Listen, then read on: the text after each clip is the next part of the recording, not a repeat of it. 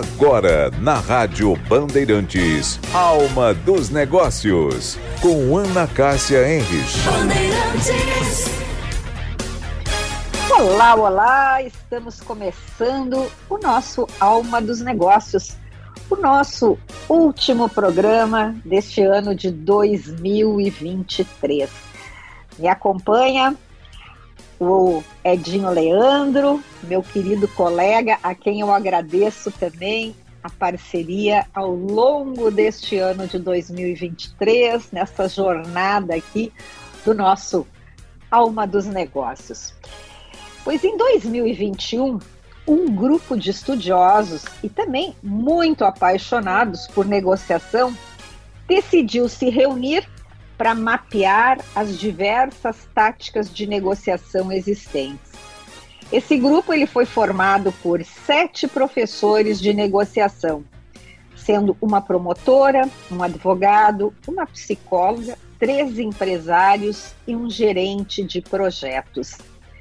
Eles se reuniram durante um ano, semanalmente, para debater e estudar as táticas.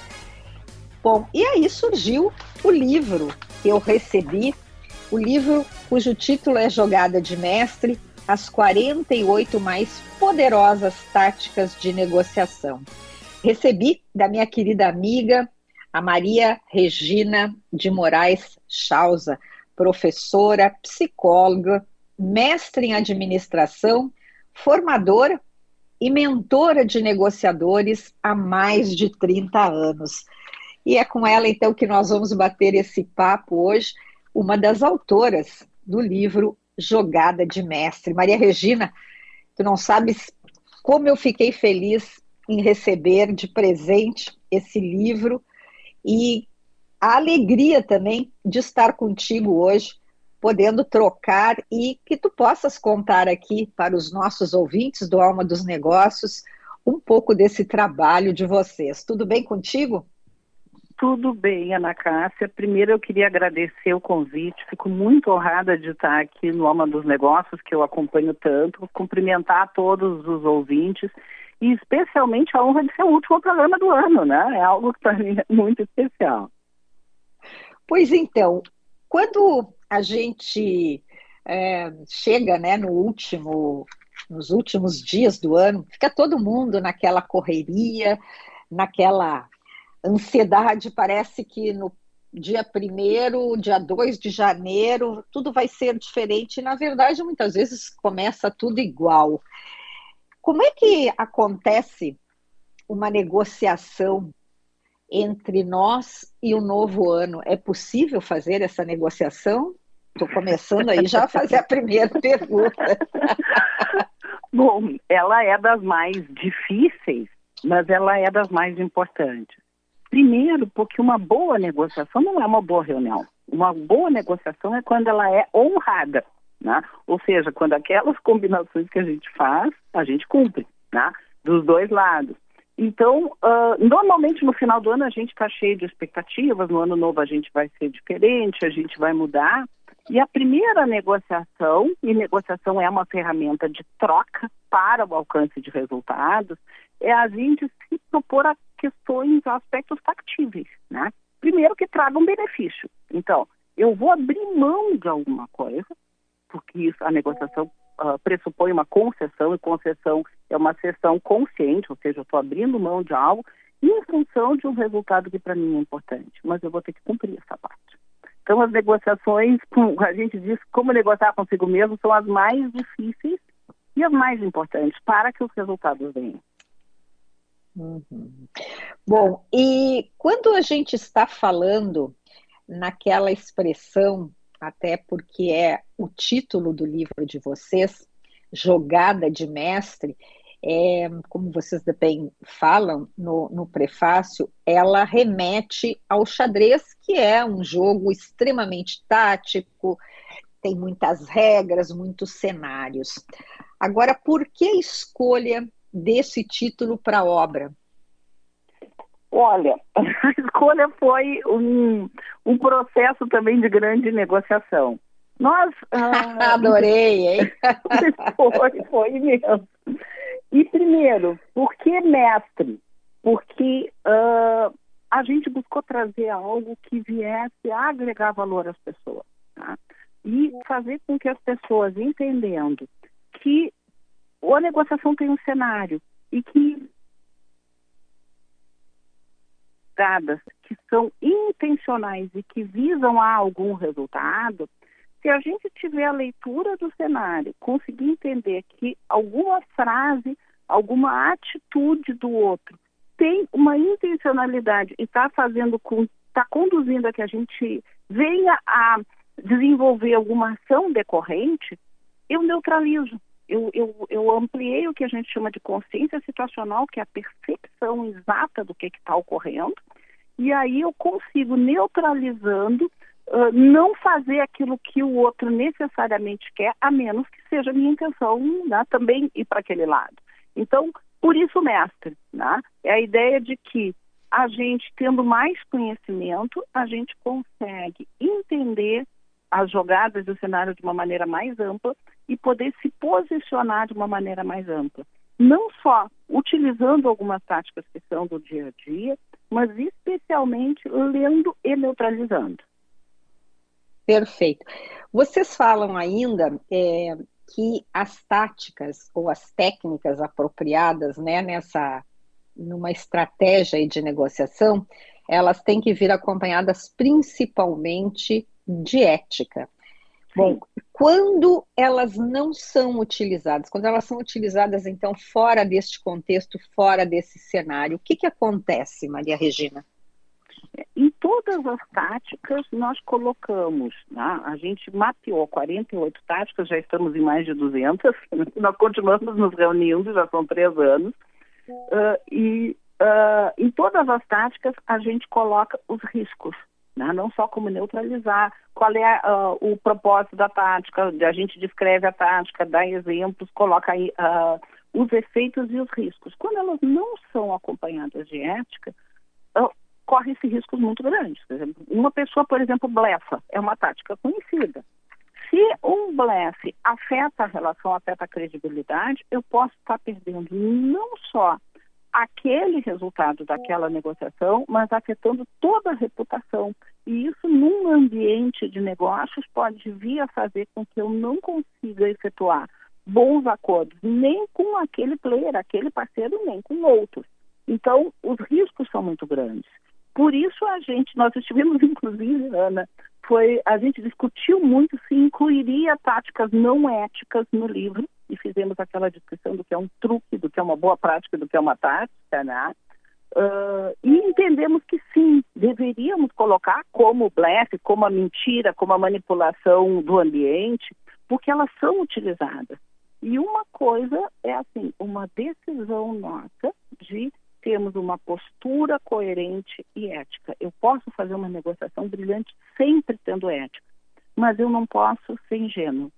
Eu tenho uhum. que saber identificar quando o outro está utilizando um truque e poder neutralizar. E é muito possível. Eu tenho experiências assim uh, impressionantes. Eu já tive negociações em que utilizaram cartas anônimas, que, que manipularam empresas, fizeram milhões de coisas e que quando a gente mostra que a gente não é ingênuo e que a gente pode atender a necessidade da outra parte uh, sem precisar utilizar de um artifício que uh, não seja correto ou ético ou moral, uh, eu estou mostrando um benefício para o outro. Né? Ele, ele normalmente vai fazer o acordo. E também, uhum. no momento em que a gente identifica um truque sujo, a gente tem a decisão, por exemplo, de não negociar. Se uh, aquela tática utilizada, ela uh, sem a ética, ela vai ferir um relacionamento duradouro, né? porque as negociações a gente trabalha sempre considerando que você pode fazer um, um, uma negociação num momento, mas o, o, importante é no mercado de negócios que nós tenhamos uma boa gestão do relacionamento entre os players, uh, eu posso decidir não negociar. Então, é, tem risco, e os riscos são grandes e a gente coloca todos ali. Vocês falam também que as táticas de negociação elas têm sido sistematicamente estudadas no clube de negociadores. Eu fiquei curiosíssima, eu nunca tinha ouvido falar onde é que onde é esse clube, onde ele existe mesmo? Me conta um pouco desse clube. pois é. Uh, o, o, Clube de Negociadores começou como uma iniciativa de um colega nosso, Francisco Guirado, um dos professores de negociação, todos nós somos professores há mais de 30 anos, e o Francisco montou um portal, ele mora na Espanha, né, em Sevilha, e ele começou sozinho a uh, montar cursos de negociação e ele uh, passou a procurar as pessoas que trabalhavam com negociação no Brasil e fazer contato. Então, um dia eu tinha uma página sobre negociação, um dia eu recebo uma ligação do Francisco, olha, eu sou professor, eu gostaria de me reunir com outros professores. E na pandemia, nós começamos a fazer estudos em conjuntos e cursos. Né? Então, uh, o clube hoje é um grande uh, portal que oferece não só cursos uh, online, né, mentorias, mas também presenciais, e é composto por vários professores de negociação que oferecem cursos nessa plataforma e, à medida em que foi evoluindo, ele também tem três sócios que coordenam o processo. Mas, basicamente, entrando na internet, clicando com o clube de negociadores ou no LinkedIn, com tranquilidade se acessa e tem N facilidade, porque nós temos análises de filmes, nós temos, uh, uh, uh, enfim, cursos rápidos, nós temos artigos sobre negociação. Quase toda semana nós publicamos nas nossas redes, cada um individualmente e em conjunto, outras táticas de negociação. E nós temos grupos de estudo. Esse grupo de estudos de táticas nós começamos em 21, mas estamos até hoje e nos reunimos duas horas por semana debatendo as táticas. Ah, então a gente mapeia táticas, a gente apresenta e uma coisa interessante é que cada uh, tática escrita não foi assim sete pessoas dividem-se cada um escreve dez táticas. Não, todas elas foram apresentadas por um colega, um de nós, e questionados por todos os outros. Então, assim, tem um que é hum. negociador de referência, tem outra que é promotora, eu sou psicóloga e administradora. Então, cada um trazia o seu contexto e dizia, olha, mas nesse contexto pode acontecer isso, na minha experiência traz aquilo. Então, nós viemos aprimorando e não existe nenhuma tática que não tenha saído uma redação completamente diferente de quando começou por conta desta construção conjunta. E além desse hum. grupo de táticas, nós temos, por exemplo, um grupo que eu coordeno de filmes. E a gente discute filmes de negociação e analisa uh, sobre a ótica da técnica de negociação, como é que elas aparecem nos filmes, né? Então, uh, tem uh, momentos em que, por exemplo, tem um evento que chama-se Página 13, em que eu tenho alguma colega que traz convidados e que analisa livros de negociação. Então, você uhum. acessa e tem um, um, um, um workshop ou eventualmente uma live comentando o que que aquele livro diz, qual é a resenha daquele livro. Então, é para quem gosta de negociação, né, é um ponto de encontro. Que bacana. Eu queria saber qual é a diferença entre tática e estratégia. Estratégia, não é estratégica, estratégia. É. Uh, a estratégia é a linha geral. Né? A, a, a, ela vem do grego, né? E ela significa a arte de conduzir exércitos. Então, é o caminho que eu escolho para chegar onde eu quero. A tática são os diferentes artifícios momentâneos que eu vou utilizando para construir a estratégia. Então, por exemplo, eu posso ter uma estratégia muito longa né, numa, numa, numa reunião uh, ou em várias reuniões para conseguir fechar um negócio. E em cada reunião eu utilizar várias táticas. Eu posso, por, uh, por exemplo, utilizar uma tática de uh, fato consumado, que é, uh, enfim, já executar alguma coisa que não tenha sido autorizada. Eu posso utilizar uma tática de autoridade limitada, que é restringir a minha alçada na negociação. Eu posso utilizar uma tática de ultimátum, que é precipitar um desfecho dizendo, olha, minha última oferta é eu pegar ou largar. E essas, todas essas táticas, elas estarem compondo uma estratégia que pode ser uma estratégia de, de, de forçar um, um, desfecho rápido uh, dentro de uma alçada definida. Né? Então, uh, as táticas compõem a estratégia. A gente diz que o que aparece é a tática.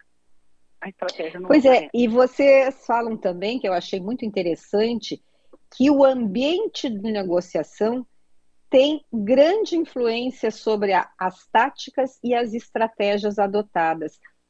Explica um pouco mais para aqui, para mim e para os ouvintes, porque eu achei bem interessante também essa questão. É, a gente, inclusive, utiliza muitos exemplos, eu costumo até nas palestras uh, mostrar uh, o ambiente de negociação com a história da Microsoft e da, e da Apple, né? Que, enfim, entraram num ambiente de, de foram uh, concebidas num ambiente de negociação competitivo, né? uh, profícuo aos negócios de informática e que tinham um grande líder que dominava o mercado, que era a IBM. Né?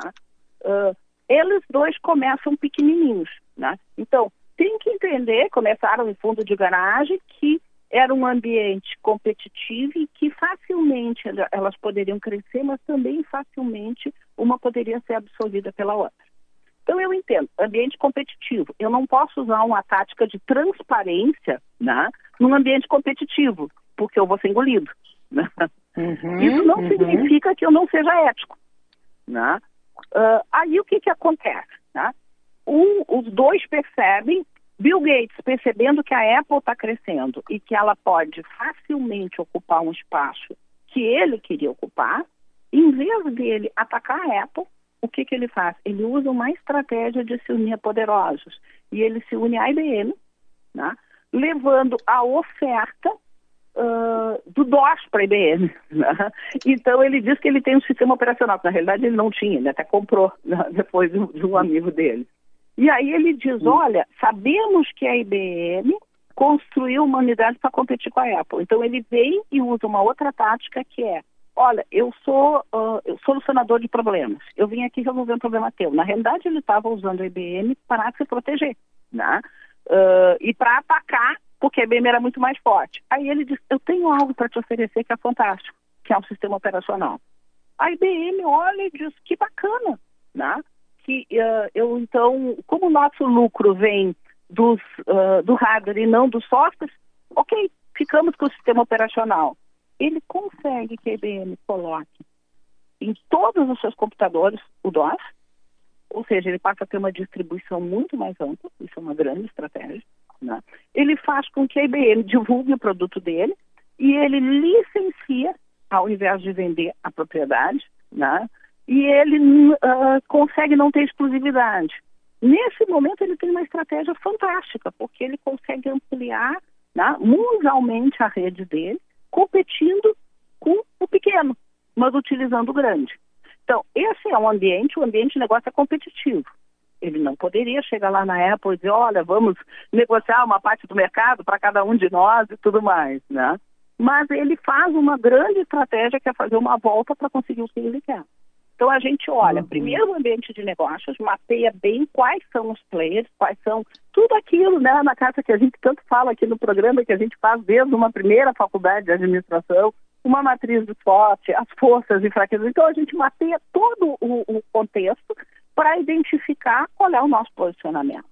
E a partir daí, a negociação é uma ferramenta de resultado. Né? Ela não é uh, algo em si mesmo, não, não tem uma finalidade em si. E a negociação é uma ferramenta que tem que estar alinhada à estratégia da empresa. Né? Eu não posso uhum. ter uma estratégia da empresa pensando em alguma coisa e usar uma, uma, uma tática, por exemplo, se eu estou fazendo uma parceria, absolutamente, uma fusão com, com, com, com uh, grande uh, cooperação, eu não posso usar um blefe ele não, não tem aderência e consistência. Então, a uhum. tática e a estratégia da negociação vem uh, aliadas e em consonância com a estratégia da empresa, que, por sua vez, tem que mapear o mercado. Perfeito. Tem no livro, senhores ouvintes, é, um compêndio de táticas. E eu achei assim muito interessante. Claro que eu não vou citar todas, mas assim, ó, tem a tática do salame, a tática da recusa em negociar, a tática do policial bom e do, do policial mau, a tática da mordida final. Bem, a minha pergunta, Maria Regina, é qual a tática mais utilizada, a preferida pelos negociadores? Deve ter uma, né? Ou duas, enfim. Olha, vamos lá, voltamos. Depende do ambiente de negociação, depende da cultura organizacional e depende do ambiente da, da, da, da cultura, uh, enfim, do país. Né? Nós temos, dependendo. Sim, sim. Se, nós, se nós vamos falar em, uh, no italiano, nós vamos falar no árabe, sempre tem a, a, barganha, e na barganha, por exemplo, algo que é muito comum é a dentada, a mordida, que a gente diz, né? Que é no final, Sim. quando você está fechando um negócio, você pedir algo de brinde. E, e lembrando, uh, o tempo de negociação faz com que as pessoas, quando estão fechando, não queiram perder. Então, quando eu faço o que a gente chama de mordida, mordiscada, né, uh, dentada, quando eu chego no final, agora, por exemplo, uh, nós estamos no, no, período clássico, melhor período para comprar carro. que é o Sim. final do mês e final do ano, quando está mudando o emplacamento, então que é possível solicitar um desconto. Né? E normalmente, se, não, quem, uh, se, a, se, a, concessionária não atingiu a, atingiu a meta, ela vai fazê-lo. Aí, quando você já fechou, na hora de você, uh, enfim, fazer a transferência, você vai dizer assim, sim, mas agora eu gostaria do IPVA quitado. Né? Então, chega um momento que você faz essa, a, essa solicitação só no final, né? e no final ela tem um, um, impacto porque quem já fechou o negócio não vai querer abrir mão. Né? Ou você pede um tapete, ou você pede um acessório, dependendo do, do, do valor que você está comprando. Né? Então, ela só funciona no final. No início, se você colocar essa exigência, vai custar mais caro. Então, táticas que são uh, de, de, de, de barganhar, de, de fazer ultimátum, elas são mais utilizadas em ambientes competitivos e são mais utilizadas em culturas nas quais a barganha é muito forte. Né? Tem outras uhum. táticas que o blefe é utilizado em algumas culturas e jamais em outras. Você vai fazer uma negociação uh, normalmente uh, com, com uma cultura oriental, um blefe identificado, ela macula a relação. Nossa, é. E, Maria Regina, a, as mulheres ou os homens uh, têm assim, um perfil diferente de negociação ou vai ser também, conforme nós estamos conversando aqui, das táticas utilizadas? Ou já dá para digamos, dizer não, as mulheres um, são mais sensíveis numa negociação? Enfim, o que, que tu podes falar sobre a diferença de gêneros numa negociação? É bem bacana porque a gente chegou, inclusive, a discutir diferenças de gênero, diferenças culturais. Eu, inclusive, tenho artigos nesse sentido, e até analisando os filmes. E como esses aspectos interferem nas culturas. Então, sempre assim, nós vamos falar em mulher numa determinada cultura. Uma mulher numa cultura árabe vai ser mais difícil, inclusive, de ser aceita negociando. Né? Uh, tem situações, normalmente a gente diz que características, skills, né, habilidades mais atribuídas às mulheres, que são de compreensão, de identificação, de afeto, de empatia, elas fazem com que uh, o papel da mulher seja mais aceito neste sentido. E se a mulher utilizar uma técnica de intimidação ou uma técnica de uh, do, do, do ultimátum, por exemplo, Uh, em algumas culturas não é bem visto. E é bem visto pelos, uh, quando os homens utilizam. Por quê? Porque é mais atribuído aos homens posturas de, de, de, mais intimidatórias e mais finalizadoras. Né? Então, dependendo da cultura, mas normalmente essas táticas de construção, uma tática que não está ali no livro, por exemplo, de pares, quando a gente diz, peraí, né? Mas nós somos amigos há tanto tempo, quando a gente enfatiza os aspectos convergentes sobre os divergentes, né? E diz, pô, a gente vai brigar por causa disso, nós construímos a nossa empresa em conjunto com a de vocês, a gente vai parceiro há 20 anos, né? Então, essa é uma tática que normalmente uh, em termos de gênero, é mais uh, aceito, ou várias outras colaborativas, tá? quando utilizadas pelas mulheres. Mas isso, claro, ela uh, varia de cultura para cultura e até como estratégia. Eu posso, por exemplo, colocar uma, uma mulher numa, numa negociação quando eu sei que do outro lado tem uh, pessoas muito intimidadoras e que vão ficar constrangidas de intimidar. se eu fiz esse mapeamento. Tá? Uhum. Uh, por outro lado, ela pode fragilizar a negociação se eles adotarem essa postura intimidadora. Então, toda escolha de tática, toda, toda a minha ação na negociação, ela vai depender de um bom mapeamento de quem é o meu interlocutor de, e até antecipação de quais são as táticas que eles utilizam. Nós, inclusive, treinamos. Né? Eu sou professora há quase 39 anos, eu fiz o cálculo exclusivo, né, de negociação em ambiente corporativo. E a gente treina toda semana. E é muito interessante porque mesmo com colegas, nós mapeamos o perfil. Né? Então você sabe que um colega utiliza ou que uma pessoa utiliza uh, frequentemente uma tática de retirada aparente, né? que é fingir que não vai fazer o um negócio, quando ela sabe que você precisa daquele negócio para manter na alçada que ela quer. Então, uma tática de retirada aparente junto com uma tática de intimidação, se eu sei que ele vai fazer isso, isso não vai funcionar. Ele vai simplesmente me intimidar e ele vai dizer que é pegar ou largar, que não dá e que uh, é a última oferta e que vai embora, que eu faço o que eu quiser e eu vou fazer e ele vai voltar. Né? Porque eu sei, mas hum. eu sei porque eu mapeei.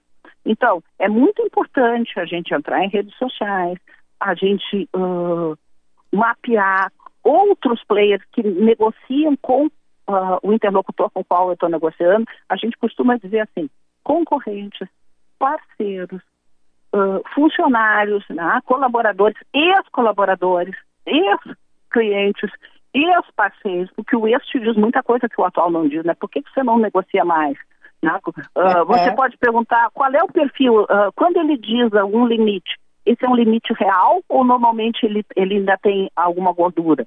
Quando ele te intimida, ele realmente está dizendo que ele não tem mais nenhuma. Uh, quando ele diz que é a última oferta, é realmente a última ou não? Então, a gente passa a entender o comportamento do outro e, a partir deste entendimento e desse bom mapeamento, a gente sabe quais as táticas que pode utilizar ou não e muito mais. Quais são as táticas que o outro vai utilizar como é que eu vou reagir. Se o outro me ameaça, se o outro bate na mesa, se o outro diz que não vai acontecer nada, e eu sei que é uma tática, eu fico tranquila, quieta em silêncio, não acontece nada, ele volta a negociar comigo numa boa. Maria Regina, adorei, adorei. E quando tu tiveres novidades, por favor, me manda um WhatsApp e a gente volta a conversar. Desejo a ti aos queridos ouvintes que me acompanharam neste ano. Um feliz ano novo. Um beijo para todos e até o ano que vem. Tchau, tchau.